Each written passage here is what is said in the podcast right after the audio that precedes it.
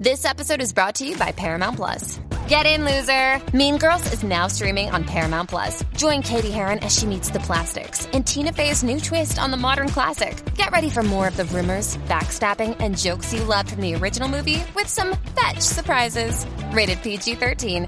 Wear pink and head to ParamountPlus.com to try it free. How do you make a vacation last? How do you hold on to the joy, the clarity, the calm? Easy. You go to Aruba. You'll spend your time relaxing on cool, white, sandy beaches and floating in healing blue water. You'll meet locals brimming with gratitude for an island that redefines what a paradise can be. You won't just feel great, you'll feel relaxed, renewed, and ready for life. That's the Aruba effect. Plan your trip at aruba.com. This episode is brought to you by Paramount Plus. An unlikely friendship begins in the Paramount Plus original movie Little Wing, starring Brooklyn Prince with Kelly Riley and Brian Cox. Reeling from her parents' divorce, Caitlin steals a valuable bird to save her home, but instead forms a bond with the owner, leading to a new outlook on life. Little Wing, now streaming exclusively on Paramount Plus. Head to ParamountPlus.com to try it free. Rated PG 13.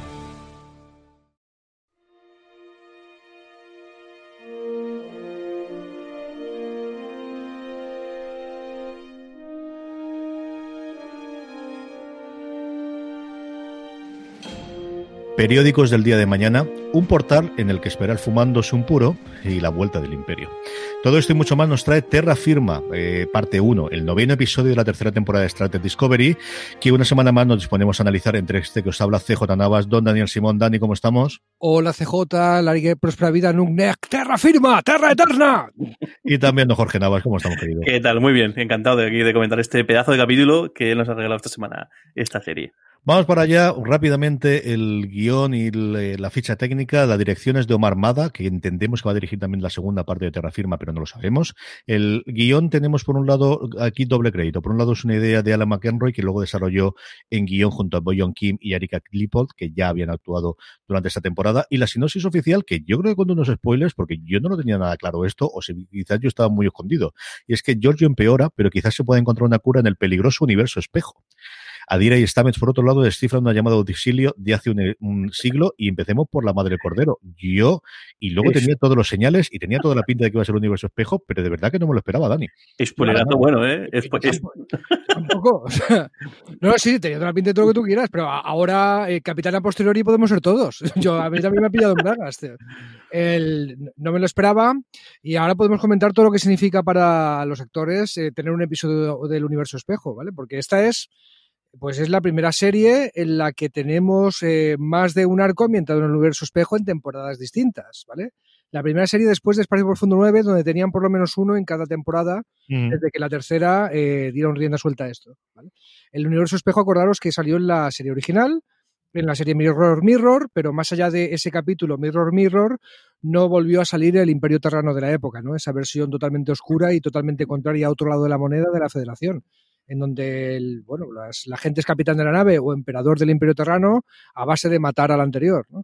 Y que no puedes estar seguro porque todo el, todo el momento que pisas el universo espejo piensas que están conspirando, que te van a matar o que la cámara se encarga de poner primeros planos de miraditas para transmitirte sensación de agobio, de intranquilidad, cambia la iluminación y sí que la gente de DS9, de Espacio Profundo 9, nos dijo que encontraban los, eh, el, el, cast, ¿no? el elenco de actores el muy refrescante el poder, sin dejar de interpretar a sus personajes, salirse de cómo estaban acostumbrados a interpretarlo, era como tomarse un descansito de ellos, ¿vale? Y eso como actor les, les era muy refrescante.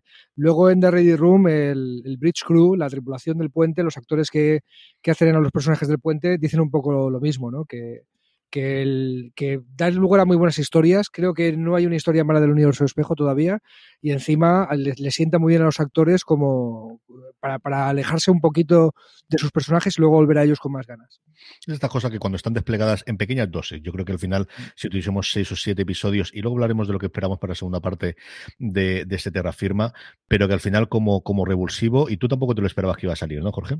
No, verdad que no. Menos mal que no leí la sinopsis porque es un, un spoilerazo, vamos, de, de, la de la leche. No, no, no, no, me lo esperaba. ¿eh? Yo pensaba que iba a ser una cosa eh, muy distinta, una cosa más, más mística, más como el capítulo de los, de los Krill, eh, quizá.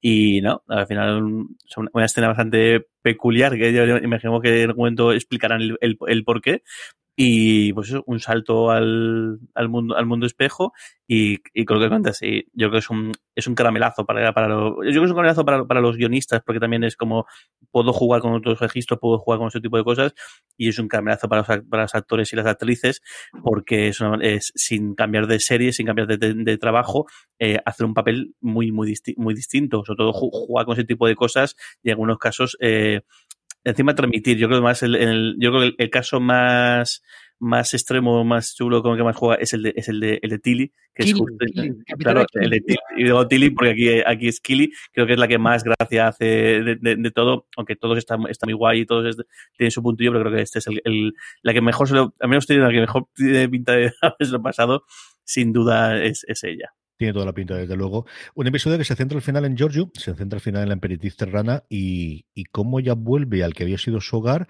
cambiada. En eso también se parece mucho, Dani, a este viaje de Michael de vuelta en la Enterprise. Lo hablábamos en el episodio pasado como Book también vuelve y, y se encuentra vacío en su trabajo como, como courier y, y, empieza a ver que la federación quizás es la respuesta. Y Giorgio, yo creo que el desarrollo que tenemos, más allá del descarrillo, más allá de los momentos chulos, más allá de los trajes, que siguen siendo fascinantes. A mí me encanta la, la, la estética que tiene el Imperio Terrano siempre Okay. Eh, lo que tenemos es este, este nuevo viaje de, de, crecimiento y de. Es que igual no todo estaba tan bien hecho, igual los Kelpians, y evidentemente hemos llegado a este episodio después de muchas escenas con Michael, con esa despedida que tiene con Saru en el que le da la mano, en el que descubre que pueden servir para algo más que solamente para alimento, eh, los Kelpian como ella lo estaba utilizando cuando era la emperatriz, y ese es el desarrollo que tenemos, que nos dejan un cliffhanger brutal, sabemos alguna cosita que comentaremos al final, como siempre, para aquella gente que no quiera saber absolutamente nada del décimo episodio, con los anticipos que tenemos del siguiente episodio, pero tiene pinta de que es ese arco, ¿no? De que al final vamos a, a, a ver eh, esta Giorgio qué capacidad de maniobra tiene cuando vuelve en un momento que es el momento en que se le reta, el momento en el cual ella ah. va a tener un golpe de estado creado por el, el, capitán mm, principal de su flota a punto de tomar mando de la nueva nave que se va a, de Caronte, además me encanta el nombre que tiene la nueva nave, tanto que el nuevo portátil mío se llama ISS Caronte, así que hasta ese punto puedo decir que estaba buscando siempre de los portátiles y a los ordenadores de hace mucho tiempo nombres de naves o de cosas de Star Trek y estaba buscando cuál era encontrar este, mira, ya, ya lo he encontrado y lo tengo claro. Y y esa parte, y evidentemente su Michael, ¿no? La Michael que añora, la Michael a la que está buscando encontrar en esa Michael del Imperio Prima, por así decirlo, de nuestra Michael, y que cuando vuelve allí es que no, no es esto lo que quería, esto no es lo que quería ella. Es que creo que una persona de la Federación no puede ser la misma después de pasarse un año viviendo en el Imperio Terrano y George nos demuestra que viceversa tampoco puede ser. No puedes pasarte un año entre los buenos, entre la Federación, entre los, no sé, los cobardicas estos que ni siquiera se matan entre sí para ascender en la nave ni, ni nada el que los desprecia mucho al principio, pero que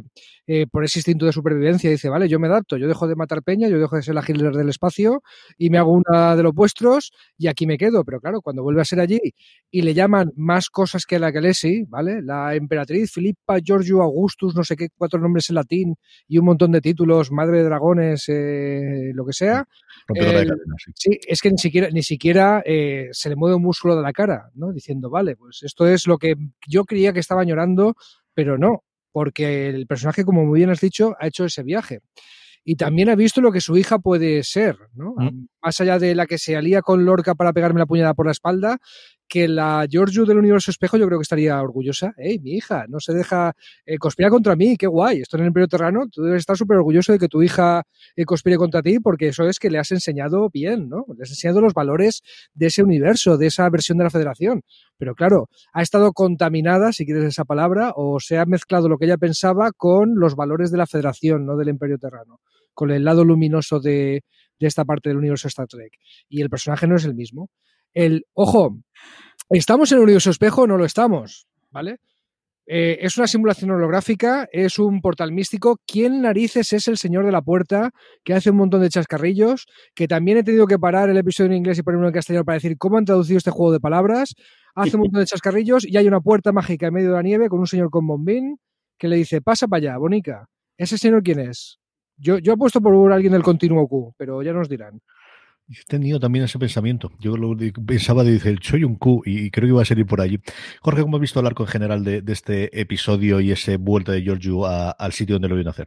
Yo creo, yo creo, que está muy bien, muy bien tirado. Todavía falta que no se, yo creo que estaría bien que nos explicara un poquito eso, si realmente este personaje tiene algo que ver con el, con el continuo Q o es algo que, igual no lo explican, que también es igual de válido, que no, nos dejan ahí un poquito con la incertidumbre, igual es algo que rescata más adelante o, o no, tampoco están, también está en su derecho de no tener que explicarlo todo. Y además es una, escena eh, que a nivel técnico a mí me, ha fascinado el tema de la nieve. No sé si os habéis percatado de cómo eh, mientras avanzaba la, la, escena les, les, iba cayendo copos de nieve en, encima, con lo cual no sé si es, es, es, no creo que sea un efecto digital, igual sí que lo es un efecto digital puesto a posteriori, pero si no lo es, eh, imaginaos el rollo de grabar esa escena, decir, ya, o sea, te empieza a grabar, claro, y empieza la escena sin ese copito de nieve y luego, según avanza el diálogo, eh, es, vas viendo cómo se van posando más algunos. Eh, no sé, me, me, intriga a nivel técnico cómo han hecho esto, si realmente es, lo han hecho todo de corrido o, o han hecho algún tipo de trampa de, eh, por medio y,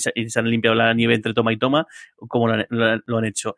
Eh, yo creo que está muy eh, guay. Yo, yo, me esperaba otra cosa totalmente distinta. Lo que antes, me, me, esperaba una cosa, una resolución más mística o más de, no sé, o más de, no sé, metafásica o cosa. Y creo que el, hecho de que la manera de solucionarlo o la manera de que, de que Giorgio supere esto sea enfrentarse a un momento pasado suyo y además, mm. de paso, por regalarnos este, este, medio capítulo ahora, imaginamos que también medio capítulo como mínimo siguiente dentro del Imperio Tejano con todo lo que conlleva y, y con esa estética que a mí, a mí me flipa, eh, porque más a mí me recuerda muchísimo, muchísimo a personaje de Warhammer 40.000. O sea, el, el, tema de la, de la corona de la corona alrededor. del, el emperador de los marines del espacio. Sí, sí, o sea, es que parece. No, no, tanto, bueno, lo que pasa es que el emperador está, en, está realmente en, está en el trono de dorado en, en éxtasis, pero sí que los, los primarcas, los, los grandes generales tienen esa, esa aureola, esa armadura y sobre todo esa, esas, esas túnicas y luego, sobre todo, la, este, está muy hecho el, el cómo Giorgio los cambios que ha tenido, no solamente por lo que hace lo que dice, sino porque, o sea, por el, hecho de perdonar la vida a piano cuando no hubiese sido, por perdonar la vida eh, a Michael al final del episodio, sino incluso lo que decía Dani de la, pompa con la que, claro, hay un, hay un momento que es súper loco, que es que le, le sueltan ahí toda la retaíla de, de cargos y demás, en la, porque entra a la cantina. O sea, que, una cosa es en la, en la, en la escena siguiente, en la, en la cual sí que están eh, haciendo el bautismo, están, inaugurando la nueva nave, y ahí lo puedes entender, porque además es una cosa, está en anfiteatro montado, pero es que, Claro, entra en la cantina y le montan el numerito y todos en pie, ahí en, pues eso, eh, de firma y gritando, y está, ese momento es súper impresionante, los golpes en el pecho como y los gritos y demás, y, y claro, ella dice, que esta peña eh, yo creo que ella, ella empieza ya a interiorizar y decir, igual no, esto no está del todo bien. O sea, yo, mira, mira, que soy mira que soy chunga y mira que soy, o sea, soy una, una integral y, y, le vacilo a todo el mundo. A, a Tilly, a la pobre la, machaca. Y pasa es que sí que es verdad que, que y luego Tilly le rompe un poquito el esquema cuando en la escena del abrazo y demás, el cómo ella al final sabe que es ese papel que tiene que jugar, porque nadie más lo va a hacer, porque todo el resto de la gente por el tipo de por lo que era la federación, claro, la federación no está pensada para que la manera de aprender sea machacar a la, a la peña, sino mucho más un tema mucho más colaborativo, mucho más hippie, podemos decirlo, o mucho más pues mucho más con la mano izquierda, mucho más pensando en el futuro, pero que a veces, de vez en cuando, de la misma manera que Giorgio ha venido muy bien para sacar las castañas del fuego cuando ha habido que sacar las castañas del fuego o ha habido que partirse la cara con, con, con alguien, pues el que haya alguien que te esté ahí mmm, siempre chinchando, siempre te esté haciendo, es la manera también de motivar. Mm. Todo dentro de sus límites y todo dentro de una, de una escala, pero creo que, que el personaje de Juju al final ha afectado muchísimo a, a toda la, la, nave, de la misma manera que la, la, propia nave y todo el mundo ha afectado a Giorgio, claro. Uh -huh. Dos cositas que me recuerda a mí esto. La primera, la forma de la Caronte, para mí es la Odiseus de Ulises 31.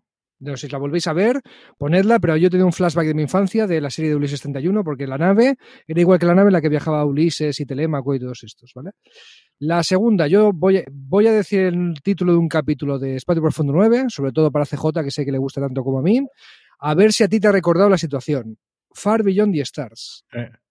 ¿Verdad? Sí, digo, no, sí. Sí, Far Beyond the Stars. O sea, yo no creo que Tilly haya vuelto realmente al universo espejo. Esto es una especie de visión para un viaje interior de crecimiento y a mí me recuerda mucho a lo que le hicieron los profetas de Bayor al Capitán Cisco de de Espacio Profundo 9, cuando tiene una visión en la cual se ve él mismo como si fuera un escritor de ciencia ficción de los años 40, 50 o algo así del siglo XX, ¿no?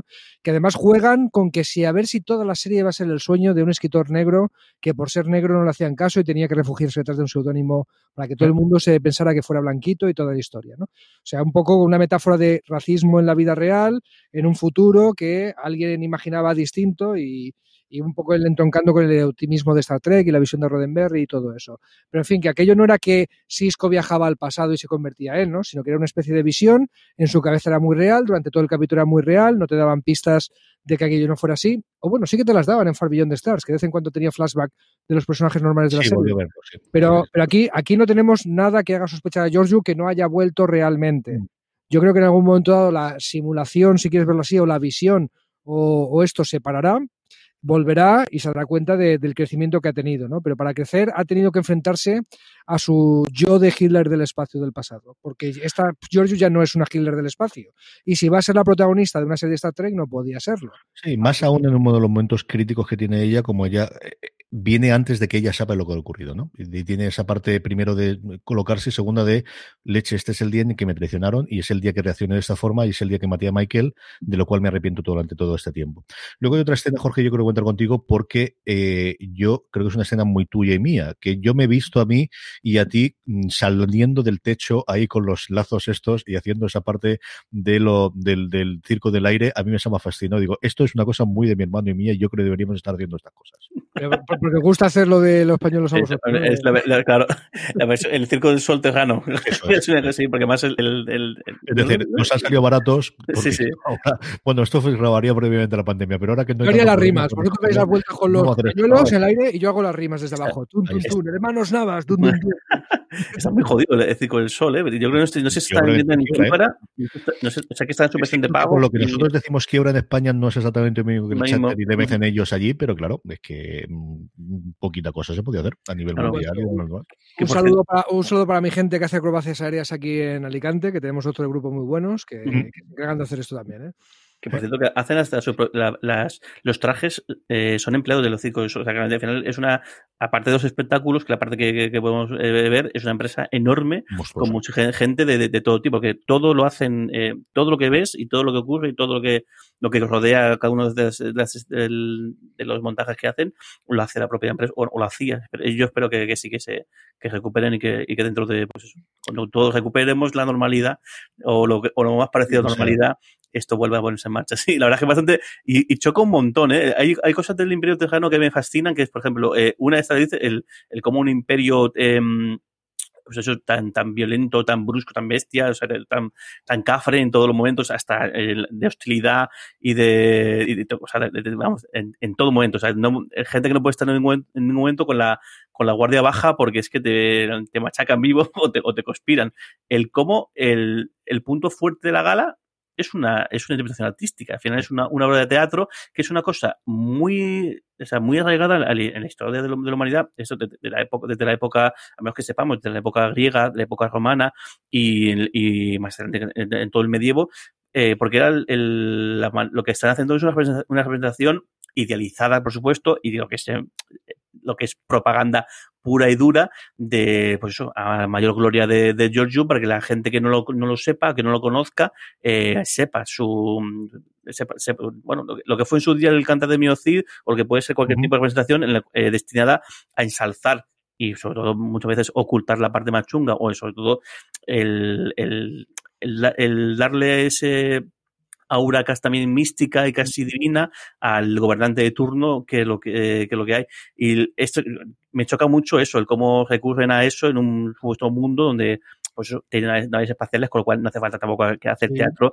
porque todo el mundo sabe lo que hay o sea, y- con un pequeño, Con un pequeño detalle, Jorge, que aquí no tapan la parte machunga, que aquí el cantar de gesta del, del Imperio Terrano dice que era un auténtico cabrón y mataba a todos sus Sí. enemigos, oí el lamento de sus mujeres. tío. Y esa es la segunda parte, que es la fascinación que tienen con las armas eh, de cuerpo a cuerpo. A pesar de ser un, un- eso, al final es un imperio galáctico que tiene que su, su, su factor de dominación son las naves espaciales y los láseres y demás, eh, en la cantidad de, de- de- de recursos que hacen, en- tanto en el teatro con la espada, como todos llevan encima dos o tres espadas, en el momento de la escena que va un poquito después, en la cual le tienen a Michael, poco más que estar ahí un cuarto de hora quitando, quitando el arma- armamento que lleva, lleva encima de normal.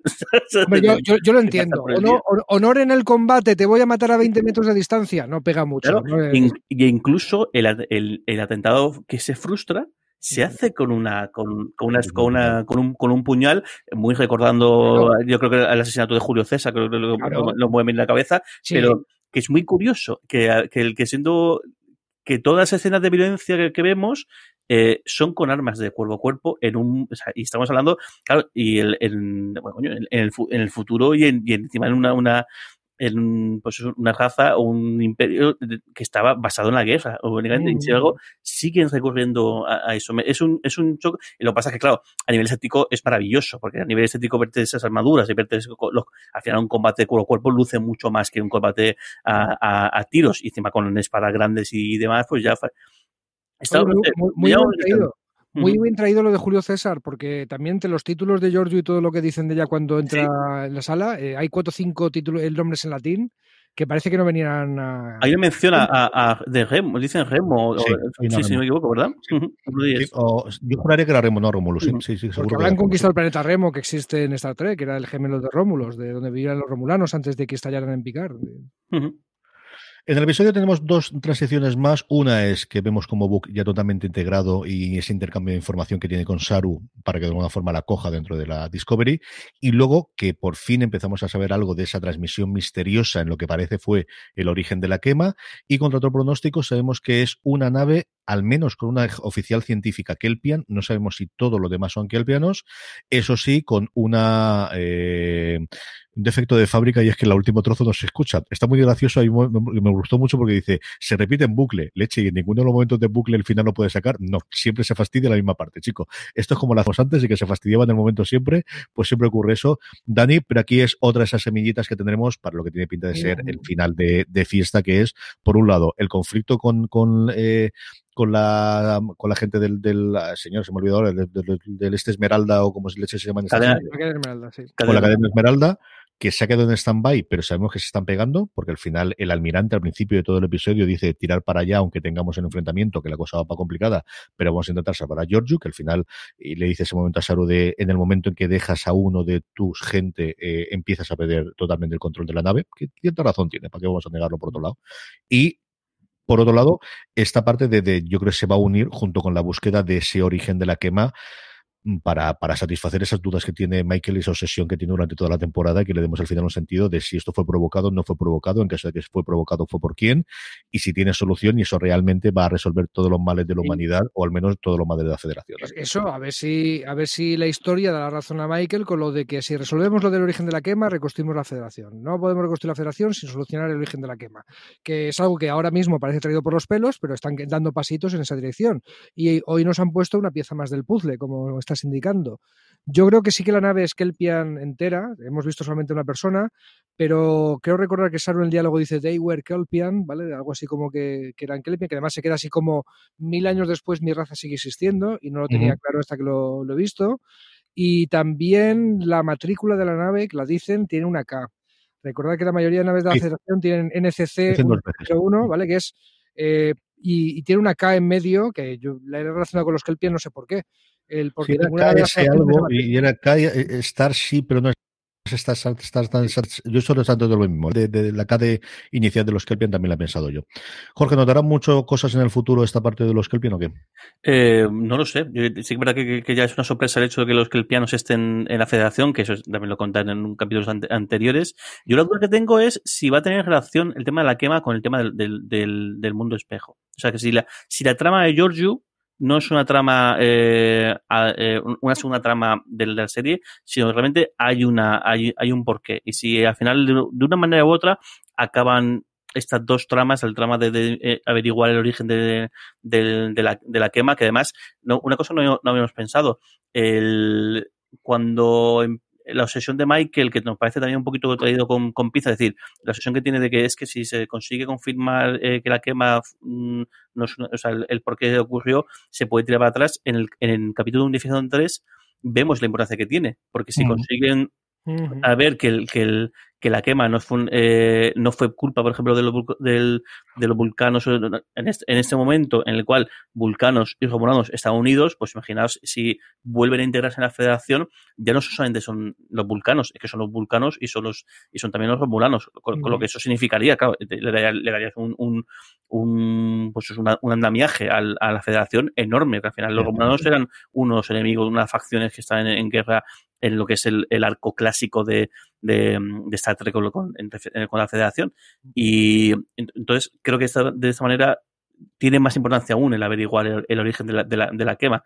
Eh, no sé, no sé si dará. Bueno, bueno, bueno, pero, Jorge, hablando de, hablando de piezas que nos dejan hoy, que no solamente está esta, está el tema de que vuelven a mencionar que hubo una guerra temporal Cierto, sí, sí, cierto. Eh, ¿Quién lo dice? Lo dice Mr. Misterioso número uno, que es el personaje de David Cronenberg, que todos queremos saber más de él, que hubo una guerra temporal, que qué suerte habéis tenido la Discovery de aparecer mil años en el futuro, porque os habéis saltado en lo mucho que sufrió la gente cuando el tiempo se convirtió en un arma en esa guerra, que es un pedazo de concepto, y además nos sacan la imagen de la única persona que había sobrevivido, bueno, a, alguien que le pasó lo parecido a Giorgio, ¿no? Que había eh, cruzado universos y cruzado eh, eh, épocas y entonces había descompuesto de una manera parecida a Giorgio y hubo que darle la eutanasia porque sufría mogollón. Eh, un personaje, por cierto, que lleva el uniforme de la nueva generación de las dos primeras temporadas. Este que no tenía, no tenía cuello alto, ¿no? O sea, que tenía, que tenía así como un escotito, al, que, que no lo veíamos desde entonces. Ese concepto de guerra temporal no descartes que, tenga algo que ver. Nos están dando, es la segunda vez que lo mencionan, el tema de, la guerra temporal y de que está prohibido viajar por el tiempo y de que la Discovery, eh, si hubierais pedido permiso para viajar mil años en el futuro, no os lo hubiéramos dado, porque eh, aquí se sufrió mucho los viajes en el tiempo que están totalmente prohibidos en, en, esta época. Y esto van mencionándolo, van soltando chispitas, chispitas, semillitas que pueden crecer en algún momento. ¿eh? Todos sabemos lo que quiere decir que está prohibido, que quiere decir que se saltarán la directiva como si fuese la primera directiva. Tampoco pues, vamos Que por cierto, que eh, fascinante el personaje, el, el, como dice, el código del archivo de memoria. O sea, es decir, que, que está bastante versado en, en el tema y, y, sabe exactamente lo que, el, esa información además parece que solamente tiene, tiene acceso, a, eh, acceso a él el, que utiliza para, para, explicar todo, toda esa, esta, Claro, aquí ya huele más a sección 31 que a Universo Espejo. Huele más a que Cronenberg va a ser más sección 31 que Universo Espejo. Pero ¿quién coño es el tío del bombín? Es que sigo, sigo preguntándomelo. O sea, ya, o sea, eh, todavía no hemos resuelto el misterio de quién es Cronenberg y ahora el tipo del bombín en medio de la nieve, en serio, ya, no sé. Es un actor que hemos visto un millón de cosas y tenía que haber buscado el nombre porque yo, yo juraría que es en Los Soprano y ha sido un montón de series de HBO intermedias, mientras Jorge igual lo busca y lo puede de encontrar ello. Vamos a hablar un poquito de The Ready Room, libre, y luego vamos con los correos de los oyentes. En The Ready Room tenemos, como siempre, dos vídeos antes de ese vídeo de adelanto del próximo episodio, que como siempre comentamos al final del programa, por si no quieres enterarte de nada de lo que ocurrir en la segunda parte de Terra Firma, que no tengas necesidad. La primera es una feturez sobre el universo espejo, en el que van a contar lo bien que se lo pasan, pues eso, los actores y las actrices, como decía antes Dani, y, todo el elenco y todo el equipo, y que es un soplo de fresco y de cambio eh, cuando lo tenemos. Habla Michelle Paradis bastante eh, rato sobre, sobre ello, y tiene una entrevista sobre todo que además cuenta cómo lo vuelven a matar otra vez, porque su personaje estaba muerto en un universo espejo y aquí lo vuelven a matar otra vez. Bueno, pues estas cosas que tiene, hijo mío. Y luego la, el vídeo posterior que tenemos, que es lo que os contaba antes, ¿no? De, todo el diseño del, del Imperio Terrano, que a mí me sigue pareciendo fascinante. Y cuentan cómo lo han hecho y cómo cambiaron todo, que al final tenían la de las temporadas anteriores, pero que querían mejorarlos ahora que tenían tiempo. Vuelven a, mostrar, y aquí además llegan a mostrar un peto completo, lo contaba yo en el programa del episodio anterior, impreso en 3D y cómo lo habían utilizado como base y en otros casos directamente se incorporaba cuando era una coraza y una armadura. Hablaban de cómo habían hecho el diseño de la emperatriz como de aquella actriz que le hacen esa cosa del, del Circo del Sol, de la eh, que es una corona mucho más pequeñita, y las capas. Cuentan cómo hacían todo el diseño de las capas, enseñan la que lleva Giorgio, y a Giorgio le dicen, este es el traje de verano, este es el traje de casual, este es el traje de gala y tiene distintos formatos.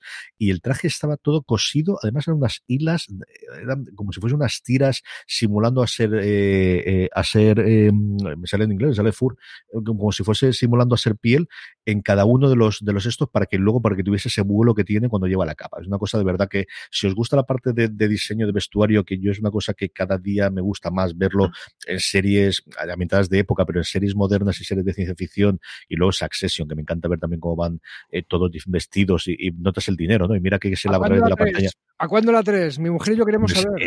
espero que la tengamos en otoño del año que viene. Yo creo que va a encontrar el hueco.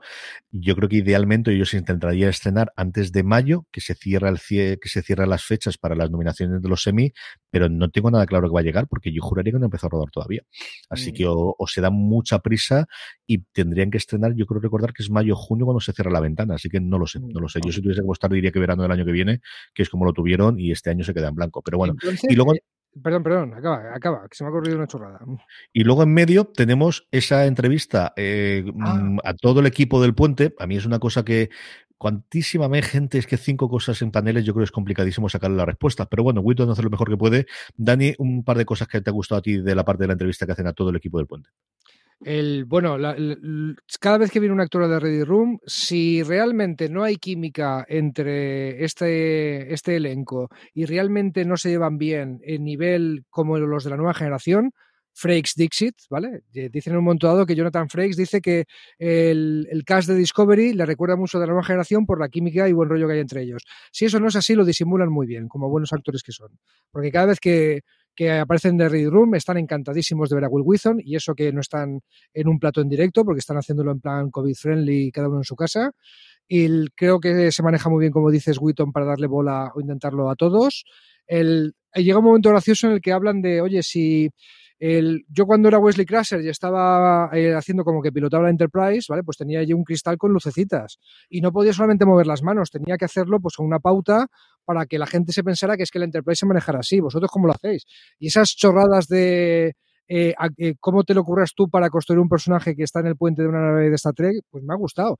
Les veía muy metidos en el papel. Tienen también un momento de, el, como dicen, si no estuvieras en el lugar del puente que corresponde a tu personaje, ¿cuál te gustaría y por qué? Y ahí pues les da bola para comentar, pues qué guay los médicos de Star Trek, o qué guay los de seguridad que hacen pum pum con los cañoncitos. Vamos, que se les ve muy metidos en la cosa y a todo el mundo encantado de estar trabajando ahí. Jorge, ¿qué te ha parecido a ti? Paul Guilfoy, ¿no? Era Paul que Guilfoy, comentabas sí. antes. Que bueno, que, que sobre todo yo creo que el, el trabajo más conocido suyo es en, es en CSI, por, eh, Ay, por supuesto, Claro. pero, pero vamos, que ha hecho de todo. O sea, eh, absolutamente el- muchísimas las, las series, tanto eh, salió incluso en, en Alima Bill, o sea, y tirando para atrás, eh, podemos comentar un montón de, de series y de y trabajo en, en cine. Paul Guilfoy. Sí, señor, CSI, que era el, el- eso, el, el superintendente, el jefazo de al final de Grissom y de toda la gente al principio y lo demás. Y hacía tiempo que no veía fumar un puro en una serie especialmente de ciencia ficción como Y lo en la nieve. No lo está simulando, ¿eh? Pero no lo está simulando, realmente te da una calada, porque yo recuerdo, y es cierto que esto al final va a hacer All Access y lo que tú quieras, pero recuerdo lo que hubo en su momento con Constantine, que se veía el cigarrillo encendido, pero no llegaba a fumarlo. Y sí, en series de época, evidentemente, pero en series de ciencia ficción como al final en el futuro nadie bebe ni nadie se droga salvo que tenga un problema con la bebida, con las drogas, que entonces es el tema de la semana, pero fumar ya hacía muchísimo tiempo, quizás, yo no recuerdo en Galáctica y quiero recordar las primeras temporadas de The Expanse sí que lo hacían, para ver alguno de los personajes eh, que le dan esa parte taciturna o le dan parte más oscura, pero yo no recuerdo la última vez que veía yo fumar en Star Trek, Dani. Mm, Ni Trek ni ninguna serie, lo que estás tú diciendo. Me estaba, me estaba acordando de los fumadores de Momo. ¿Te acuerdas de la película de Momo, de, basada en el cuento de Michael Ende, que los malos tenían que estar fumando todo el rato o se morían? Pues yo creo que desde ahí el fumador de Expediente X. No recuerdo otros personajes que además lo de fumar fuera parte de, del, Es del que, eh, personaje. al final de época. Antes estaba viendo yo un vídeo con John Hamm que tuvo una entrevista divertidísima con Bill Simmons y Mad Men, yo creo que era la que te daba esa parte de todo el mundo fumando. Yo lo recuerdo en alguno de los episodios verlo, pero, pero no, no. Tío, vivimos, vivimos en un mundo en el que por fin, eh, hace el año 2000, se hizo nuestra realidad nuestro sueño de tener películas de la patrulla X y lo ves no no fuma, tío. y, y otra, y otra chorrada que yo no te me he dado cuenta pregunta. Eh, Stames del universo espejo es el Kenny del universo espejo, ¿no? Como Kenny de South Cada vez que sale, ¡Oh, Dios mío, ha matado Stamets, hijos de puta! Y creo que va a ser tradición, ¿no? Cada vez que vuelva al universo espejo morirá Stamets no, me no me extrañaría absolutamente nada. No me extrañaría por, absolutamente por cierto, que creo, que creo que el periódico que tiene Carl, en, en, al que está leyendo, tiene bastante guiños, ¿no? A la, incluso la serie ¿Cuál era el título? Que no he podido verlo. ¿Cuál era el título? No he mirarlo. Lo, el, anoche lo, lo, leí por encima y ahora estoy buscando a ver si me sale. Me sale claro, mientras doy yo un poquito de, de cancha a, a, Dani que haga el rincón conspiranoico. Eh, Tú estás convencido que es alguien del, del continuo Q, ¿no, Dani? Bueno, eh, o después de hablar contigo también, que se me ha ocurrido lo de Farbillón de Stars, algo que tenga que ver con los profetas de Bayor. Pero tenemos que intentar, o sea, si queremos jugar a esto tiene algo que ver con el universo Star Trek que ya conocemos, para que aquí los veteranos nos, pegamos, nos, nos peguemos el moco, tenemos que pensar eh, qué entidad mística mm, alienígena, llámalo X, eh, ha hecho progresar a los personajes. No nos salen tantas. Aquí a bote pronto el viajero, el que se llevó a Wesley Crusher a viajar por las estrellas y tal, los profetas de Bayor con lo que hicieron con Cisco, o en un momento dado cuando Q dejaba de ser el personaje toca narices y quería ayudar a picar de alguna forma, pues te, a veces asumía ese papel de entidad que te ayuda a, a, cruzar, ¿no? Fantasma de las navidades futuras o como, o como quieras verlo.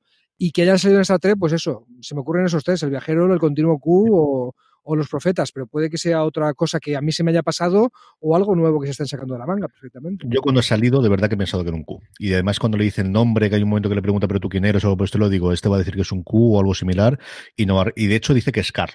Así que no es una Q, pero el, el sonido sí que lo tiene ahí dentro. ¿has encontrado información sobre el periódico? Sí, he encontrado. Voy, voy, a traducir de inglés al castellano, así que igual meto el gamba un poquito, hacerlo así rápido. Eh, aquí en, en decider.com encuentro una referencia en la cual dice, ¿y quién es Carl? Dice, dice quizá no lo sepamos en el próximo episodio, eh, porque es una rareza el personaje que, que, que, tiene. Hay un, y hay una persona en Reddit que ha dicho que quizá tiene algo de relación con los guardianes del, del, del Guardians of Forever. No sé cómo han traducido, cómo se ha conocido aquí, sea los guardianes de la eternidad ah, o guardianes el, de siempre. Claro, el, del, el del City on the Edge of Forever. El, de, justo. El del capítulo de la serie clásica guionizado por Harlan Ellison que viajaban al pasado. Ah, pues. Exacto. Dice, eh, básicamente lo que están haciendo es hablar de, de los, de los viajes en el, de los portales en el tiempo de, piedra, que en este caso es distinto porque es, un, es una puerta de madera y no de piedra. Dice, pero sí que parece que puede haber, puede haber una, un guiño a esto porque en ese episodio eh, el personaje de Spock descubre un periódico que se llama The Star Dispatch que es el mismo título que tiene el, el, el, periódico que está sosteniendo bueno. eh, Carl. Muy bueno. Eh, sí que donde menciona el nombre del planeta. Dicen planeta Dolos o algo por el estilo. Pero no, no, me, no me he puesto a buscar si esto estaba ya en el lore de Star Trek, el nombre del planeta. Ah, y además ah. parece ser que mencionan, en el periódico aparece un momento que dice que eh, el, mencionan a, a la USS Genolan, que es una, creo que no sé si es la nave que luego está Mechiadira eh, mencionan y demás, pero parece sí. que el, el, periódico tiene bastante, bastante enmigado. Sí, es muy que, de... puede, que, puede, tener que ver con City and the Edge Forever, el, uh -huh. límite de la eternidad, que es el capítulo de Star Trek que ganó el premio Hugo en su tiempo y que es de los más celebrados. Pues, uh -huh. ser. Seguimos para Bingo y tenemos el momento ya del correo de los oyentes. Todos esos contactos nos hacéis. Sabéis que nos podéis escribir por redes sociales, donde somos fuera de series en todos los sitios. Dejarnos comentarios en YouTube. Escribirnos correos a startrek.com y tenemos varios por ahí, ¿no, Dani? Señor, mira, tenemos uno de eh, que nos escriben desde Mendoza, Argentina. Toma ya. Qué bueno, ¿no? Que muchísimas gracias por escribirnos desde allí, que nos hacen algunos comentarios que de verdad que hermanos y hermanas de Latinoamérica que nos estéis escuchando desde el otro lado del charco, de verdad que nos dais alegría cuando nos decís que, que estáis por ahí, que, que muchísimas gracias y que ojalá podamos seguir satisfaciendo tus ansias de, de comentario de Star Trek cuando, cuando el capítulo sea. verdad que llegar tan lejos a mí me sigue pareciendo alucinante. Vosotros, hermanos Navas, eh, sois ya pros de, del podcasting y estáis acostumbradísimos a esto, pero yo sigo flipando estar aquí caminando con vosotros. Sí, señor, debemos este tipo de cosas. Miguel Ángel Parra nos dice también que el detalle del dilitio de los títulos de crédito. Ah, muy bueno, sí. Miguel Ángel es, eh, bueno, sabéis que es guionista de cómics, eh, autor de libros de cultura popular, tiene uno sobre Ed Wood, otro sobre el Rocky Horror Picture Show, que fue por la cosa que yo conocí, y está preparando el de Mujeres de Star Trek muy bueno, que además me ha pedido que haga un prólogo, ultílogo, ya veremos en qué parte del libro va, que mencionamos afuera de series, él es lector eh, oyente ha sido nuestro, ¿vale? Y está a punto de salir el libro y, y ojalá salga pronto. Y me ha, hecho, me ha, hecho, notar un detalle bonito. En los créditos de Discovery, en un momento dado, cuando sale el nombre de Sonicua, por ejemplo, que me manda la, la captura, sale por detrás una formita que claro, él se ha puesto a ver su figura de Picard de Hasbro, creo que era de los años 90, de la nueva generación, que venía con algún accesorio, algún accesorio va a poner en la base del personaje, eh, una especie de cristalito que era dilitio. Y resulta que en esos eh, dibujitos que salen detrás del nombre de los actores, cuando salen los créditos de Discovery, sale algo con la misma forma, que como el dilitio tiene tanta importancia en la trama de, de esta serie, oye, pues a lo mejor han hecho ese ¿no? De la forma que el dilitio no es algo que haya salido eh, tantas veces en, en Star Trek, ¿no? Pero, o sea, que no se haya visto físicamente, se ha nombrado un montón de veces, pero no se ha visto físicamente. Y oye, es posible que es posible que hayan tenido ese guiño de la única representación así Sí, física del delitio, que es la que venía con los muñequitos de los años 90, pues se han tirado por ahí para representarlo. Sí, señor. Luego tenemos varios eh, gente que nos escribe, incluidos los habituales como Pachona Dama en, en iVox. Eh, Onlicano nos dice que el tema de la melodía, que recordemos que es la que está detrás de ese mensaje enviado por esa nave, que sabemos que al menos tiene oficial científico que él tiene ahora mismo, le llama a la trama eh, del lobo malo de Doctor Who, que yo desconozco por completo, pero además y que le está encantando. Y Sermaster nos dice que eh, les nos agradece muchísimo el podcast, que espero que saliese el podcast porque es como charlar con los amigos y comentar cómo he disfrutado la serie y decir que bueno es esto que. Que sí que él admite que tiene que tener esos saltos de fe, como que un alférez salta libremente peldaños y llega a número uno, pero que nuestro podcast es un placer y, como decía antes Dani, saludo desde Mendoza, Mendoza Argentina. Y Pacho nada más nos manda un correo tremendamente extenso que podéis leer dentro de, de del que voy a extraer alguna de las cosas, especialmente las Sigales, ¿no? Que decía que, eh, diciéndole a Clemente y que hablaba precisamente de esos exámenes que tenía, dice que en un proyecto de educación de valores con chavales en el que trabajé, dedicamos una convivencia de fin de semana a Star Trek. Un servidor hacía de Q, además salían Spork, la Forge, Worf y Janeway, que visitaban una nave de la flota por una aventurilla galáctica. Y los nenes y las nenas, a lo largo del fin de semana, tenían que ir ganando recursos como dilitio, como tritanio y cosas disminuidas, con dinámicas y juegos relacionados con el trabajo en equipo y la resolución de conflictos para el final del fin de poder hacer frente a Q en un tablero gigante de Catán. Espectacular. Jorge, estos campamentos no los teníamos nosotros de pequeño, ¿no? No, Esto no, no es- esto un campamento y más son tontería. Ahora puede, puede hacer también la, la versión terrana, que puede ser un distinta. igual, igual no. Igual no. te- igual recibe algunas quejas de los padres y demás, pero seguro que los críos se van a pasar bomba con eso. Pero bueno, ahora, ahora en en- serio, una pasada. O sea, eh, en- chapó porque vamos. Pero Debe esto, ser algo eh, pero esto del tablero gigante de Catán tenemos que hacerlo alguna vez. El tablero gigante de Carcassonne con meeples granditos ya, ya existe. En varias convenciones de, de yo he juegos y tal lo han sacado. Y Yo de Catán lo he visto. ¿no? Grandote de Catán lo he visto. Yo creo recordar en Córdoba cuando estuve en el festival hace tres años, que ahora más o menos ahora ya, dos o tres años, no recuerdo exactamente, con señor, cómo se va la cabeza y cómo se va el tiempo. Eh, yo creo recordar que tenía un tablero gigante de Catán y estaban jugando allí. Y luego, otra de las cosas que nos cuenta Pacho Nadama y que quiero comentar, como os digo, del, del comentario extenso que nos hace en iVoox y que podéis ver allí, es el, el cómo le ha cambiado la apreciación de Wesley Crusher, mejor dicho, de, de al final de, de, de Will Wheaton de alguien que yo le tenía cierta manía, por no decir bastante ojeriza, cuando lo vi en Star Trek Discovery, en. Star Trek en la, en la nueva generación, y luego, ¿cómo ha cambiado el tío? Primero con esa presencia, sí, en Viva Theory, que quizás es lo más conocido de él, pero a mí también es con los vídeos que tuvo en su momento, hablando precisamente de Catán, sobre juegos de mesa, en el canal que tuvo, que popularizó yo creo bastante, o ayudó a popularizar bastante los juegos de Sundry mesa. era, ¿no? Era Sí, sí. Tío. Yo creo que funcionó muchísimo y Ah. tuvo una campaña Kickstarter para una de las temporadas y tal. Y ahora, especialmente con The Ready Room, de verdad que para mí es el estándar de after show eh, oficial que hay a día de hoy. De verdad que, que luego podemos estar alguno en el que tengamos más tono o que tengamos distintos, o cuando tienes a los creadores eh, colaborando como hizo en su momento el otro gran formato que a mí me parece que es el que hicieron en Chernobyl en su momento con el creador eh, episodio tras episodio. Pero de verdad que yo creo que al final, a día de hoy, el que mejor ha encontrado el tono, el que mejor tiene el, el formato en un formato after show a día de hoy es Will Wheaton con The Ready Room, Jorge. Junto con The Voice. Creo que el, que el, que el, que el de The Voice es absolutamente. Me he pasado. Sí, sí. No, no, es, es fascinante porque además, al final es un programa dist- es un programa distinto y es un programa con incluso guionizado porque también tiene alguna serie de, de gags y de, y de guiños muy divertidos y si la serie es la leche, ya el after show que tienen es la leche. Pero yo no, yo no he visto todavía ninguno. La verdad es que siempre lo mencionáis y siempre digo, venga, este tengo que verlo, tengo que verlo. Sí que, sí que, Debes, sí que- debes. tengo que verlo. Pero, sí, pero- sí que es verdad que el, Pero aparte Pero- porque la entrevista es interesante y además que te la puedes poner en plan podcast, ¿eh? o sea, te la puedes poner eh, mientras estás haciendo la compra de Mercadona y como hago yo de vez en cuando para oírla y tal, y la puedes disfrutar igualmente. Es que el, el- el- el Wesley iba a decir, el Will Withon tiene gracia como presentador, de verdad que sabe sacar lo mejor de, de la entrevista, hacer la pregunta tal, tiene sus credenciales Trek. Mira, eh, CJ no estás solo, eh, Wesley Crusher, Jorge está de acuerdo, era el repelente niño Vicente. ¿Vale? En las convenciones de Star Trek en los 90, cuando queríamos sonreír para la foto, decíamos, puto Wesley, ¿vale? Porque nos caía mal a todos. Pero es verdad que el actor ha sabido separarse de, todo eso, se ha convertido en uno de los dos, no solo con lo de Van Theory, pero allá donde hay un evento friki, está él apoyándolo porque él en la vida real también es uno de los nuestros, no solamente un actor que hace el favor a los fans de pasarse por ahí, no, no, él lo disfruta, él es uno más. Lo abrazo totalmente, sí señor.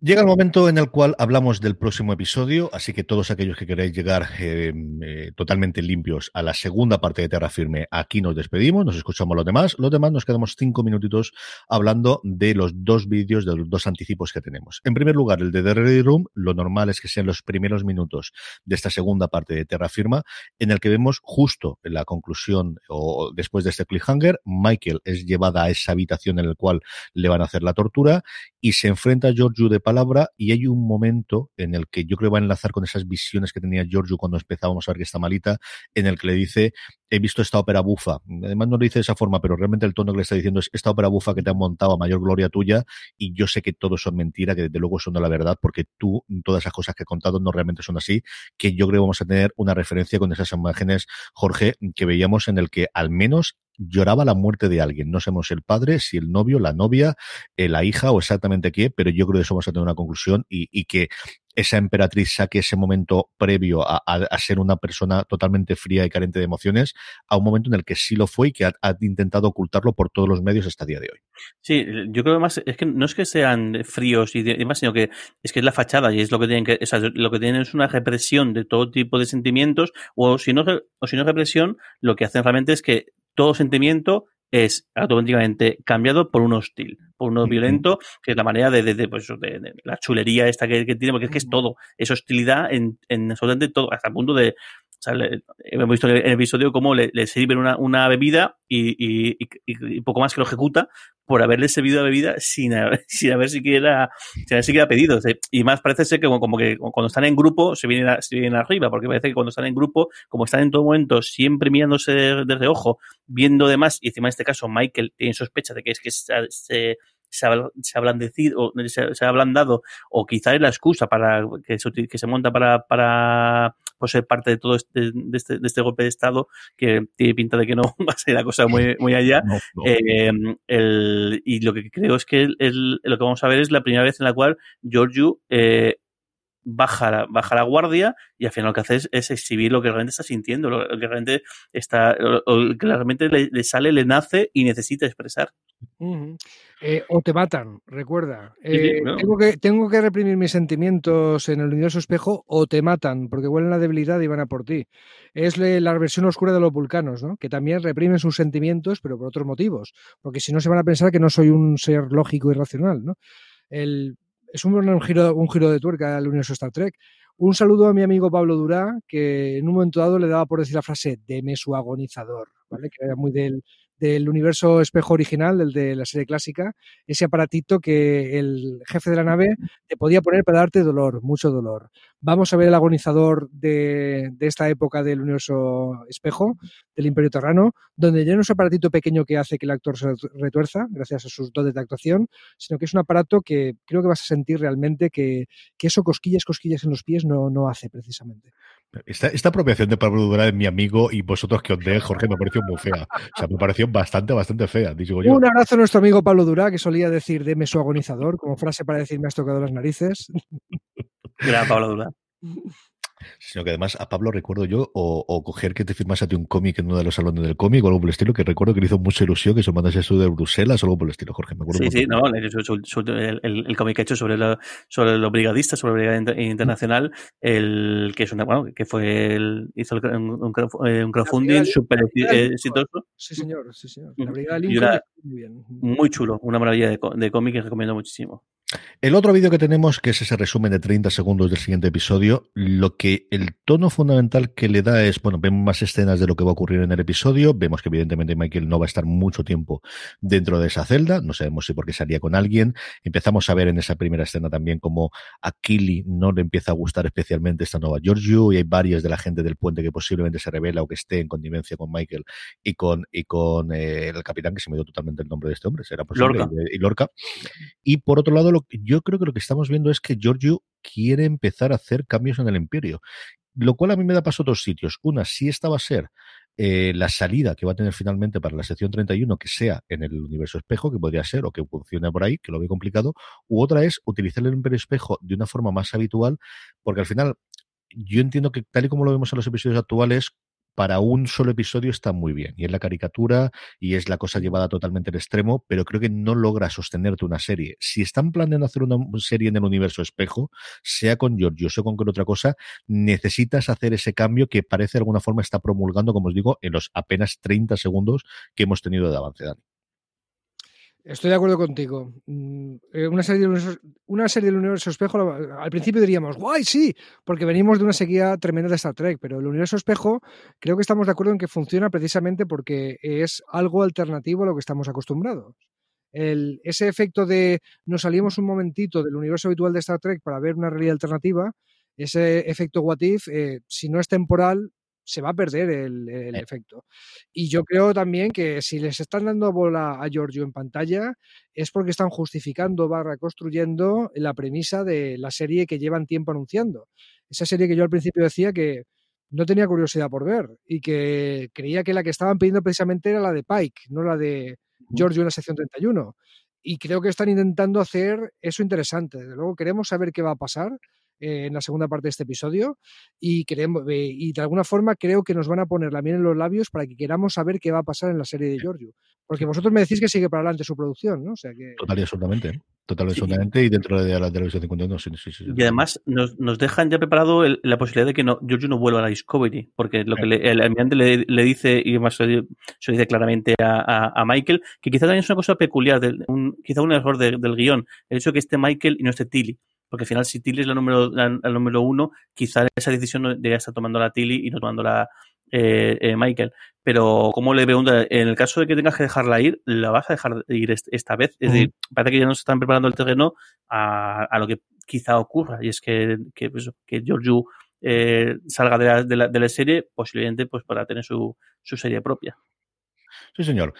Eh, ¿Qué esperamos para el siguiente episodio? ¿Qué esperamos para la conclusión, Jorge, de este Terra Firma parte Uh, 2? pues no lo sé. Yo creo que el, por un lado el, la trama per, per se, el, decir, qué va a pasar con, con, Michael, si realmente va a repetir la historia, parece ser que, que no, porque de hecho le perdona la, la, la vida. Además, una, en, en una escena que es un, es un calco de la que tiene al principio del episodio. Al principio del episodio tiene esa pelea también en, en el gimnasio, eh, en la cual le acaba poniendo la espada al, al, cuello, y aquí justo vuelve a pasar lo mismo en terreno, aunque sí que es, como están en, en, en, el mundo espejo, pues sí que le deja un, una, bonita, una bonita cicatriz, eh, porque bueno, parece que la espada es bastante más seria que la espada que tiene de, de entrenamiento. Eh, creo que hay dos cosas que tienen que comentar. Uno, eh, cuál es la resolución de este arco y luego el por qué. El, el, pues eso, yo creo que hay un, tienen que explicar en algún momento eh, qué pinta Carl ahí y, y, y por qué, eh, el, qué pinta Cronenberg en todo esto, que parece que yo creo que tiene mucho más que de, de, lo que pensamos. Si es todo, si esto es real o no dentro de lo que con, entendemos por, por, real, es decir, si realmente ella ha traspasado eh, una puerta dimensional al mundo, al mundo, espejo o esto es algo, igual está ahí en, en realmente en, en, en, una camilla con Culver ahí siguiéndole las constantes vitales y todo esto es parte de, una, una o no sabemos, yo creo, no sé, creo que hay muchas cosas que tienen que explicar y parece que, que, que sí que al menos este arco se cierra el siguiente episodio. Yo estoy visualizando una escena final del siguiente episodio en el que sale de la puerta otra vez Giorgio en la nieve, con el bombín, con Michael por ahí, y el del bombín entonces da la explicación que estamos esperando, ¿vale? De yo en realidad soy no sé qué, lo que has experimentado es no sé cuántos, y entonces eh, concluye y acaba de crecer la Giorgio Espejo eh, completamente. Yo estoy visualizando esa escena, ¿vale? En la que no desaparece directamente de la serie de Giorgio, sino que esa escena nos la deben, por lo menos yo creo. Eso y que Stamets muera otra vez en el universo espejos, lo que también esperamos, por supuesto. Eh, pues veremos lo que nos trae la segunda parte de Terra Firma eh, la semana que viene y que volveremos aquí. Don Jorge Navas, un beso muy fuerte hasta la próxima semana. Un beso muy grande. La semana que viene más. Don Daniel Simón, la semana que viene más. Like y próspera vida, hermanitos. Cuidaros. Y a todos vosotros, gracias por escucharnos, gracias por estar ahí. Mucho más contenido sobre Star Trek en fuera Volvemos la semana que viene, nos quedarán menos episodios, pero tendremos la resolución de este cliffhanger de terra firma Gracias por estar. Engage.